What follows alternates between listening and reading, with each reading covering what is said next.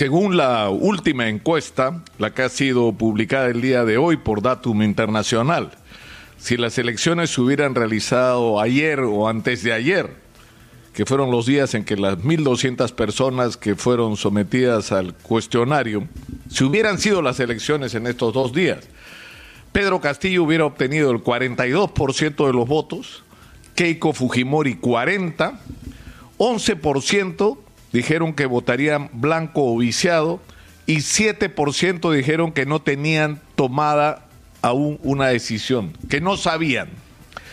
Ahora, cuando la encuestadora ha interrogado sobre la firmeza del voto, empiezan a ocurrir cosas sorprendentes.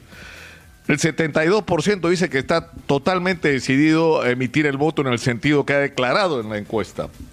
Pero el 18% dice que en realidad lo está pensando. Y eso supone la posibilidad de que su voto cambie.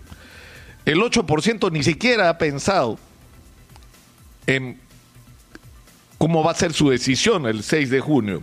Y el 2% ha dicho que, que no sabe simplemente, y punto. ¿Esto qué significa?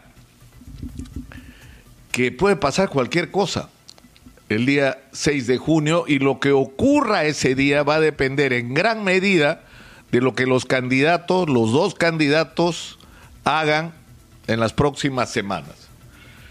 Keiko Fujimori ha construido el edificio de su campaña electoral alrededor del anticomunismo, del miedo al comunismo. Si gobierna Pedro Castillo, lo que va a ocurrir es una tragedia nacional y vamos a caer por el abismo, vamos a terminar como Venezuela. El problema es que esa campaña que puede tener la fortaleza de reclutar miedos, tiene fragilidades en dos sentidos.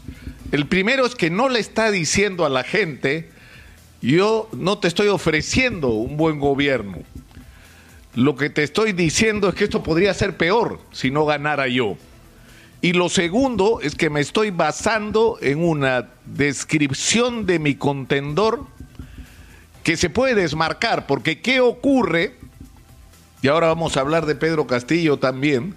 Si Pedro Castillo presenta un plan de gobierno, sobre todo para los primeros 100 días, y si presenta un equipo de gobierno que no es una versión ultraizquierdista, radical, de expulsión de la inversión extranjera, sino es una propuesta que siendo de izquierda termine siendo más potable para amplios sectores de la ciudadanía.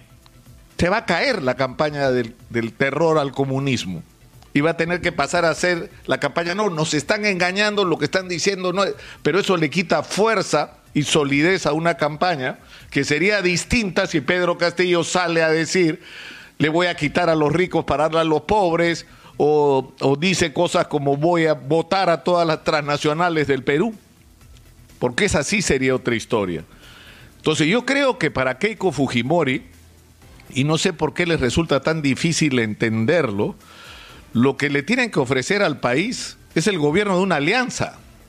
Nadie que haya obtenido el 3.5% en una primera vuelta y con esa escasa votación haya pasado a la segunda vuelta, tiene derecho a gobernar un país. Tiene que compartir el gobierno con otras fuerzas políticas. Y esa le daría una señal distinta. No es solamente que a pesar de que lo que soy, porque prácticamente es lo que dice la campaña de Keiko, lo que tiene que ofrecer es algo positivo, de que están ofreciendo una alternativa de todos aquellos que se sienten similares en términos políticos y que pueden ofrecer un gobierno distinto al que sería un gobierno estrictamente de fuerza popular.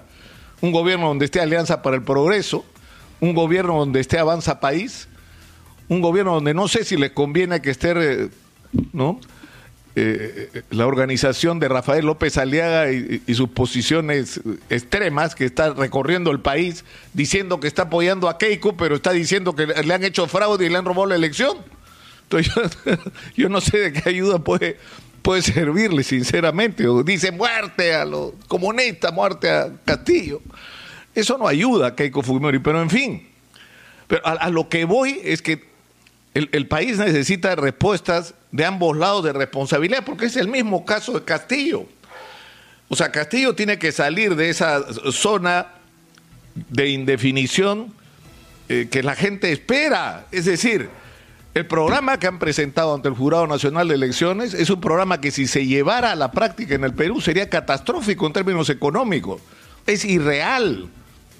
Es decir, es cierto que el profesor Castillo ha reunido las expectativas, las esperanzas, las frustraciones de millones de peruanos que se han visto marginados en las últimas décadas y que viendo a un maestro que se parece a ellos, eh, confían en que es un hombre que va a gobernar con honestidad y, y que va a representar sus intereses, pero eso no basta. Se necesitan tener programas de gobierno que partan de la realidad del país y que propongan medidas de cambio que no signifiquen, como yo lo he dicho hasta el cansancio, botar el agua sucia de la bañera con el niño. Es decir, no podemos pasar, y lo voy a repetir todos los días si es necesario, de ser un país donde se reparte mal a un país donde no hay nada que repartir, porque eso nos podría pasar si se hacen las cosas mal. Si se actúa de una manera incorrecta. El tema no es que haya presencia de inversión de las transnacionales en el Perú, que las necesitamos y China es el mejor ejemplo de lo que se puede hacer. Lo que hay que hacer es hacerlo bien, que sea conveniente para ellos y para nosotros también, pero en fin, la obligación de Pedro Castillo no es solamente decir el que ganó las elecciones es el profesor Castillo y no Vladimir Cerrón, el que va a gobernar el Perú es Pedro Castillo, no Vladimir Señor. No, señor, necesitamos más que eso. Necesitamos saber qué es exactamente lo que proponen hacer, claramente, que sea distinto a este ideario y programa escrito en el Jurado Nacional de Elecciones, y quiénes lo van a hacer. Porque para gobernar se necesitan personas que estén calificadas para hacerlo. Los próximos días van a ser determinantes y pueden pasar eh, cosas sorprendentes, porque hay gente que está votando porque ese señor es comunista o hay gente que está votando porque es antiqueico. Es un voto negativo. Y eso se tiene que convertir en las próximas semanas, dependiendo de lo que hagan los candidatos, en votos positivos, en votos de gente que diga yo voy a votar de esta manera porque en realidad estoy convencido que es lo mejor para el país, no el mal menor, lo mejor para el país.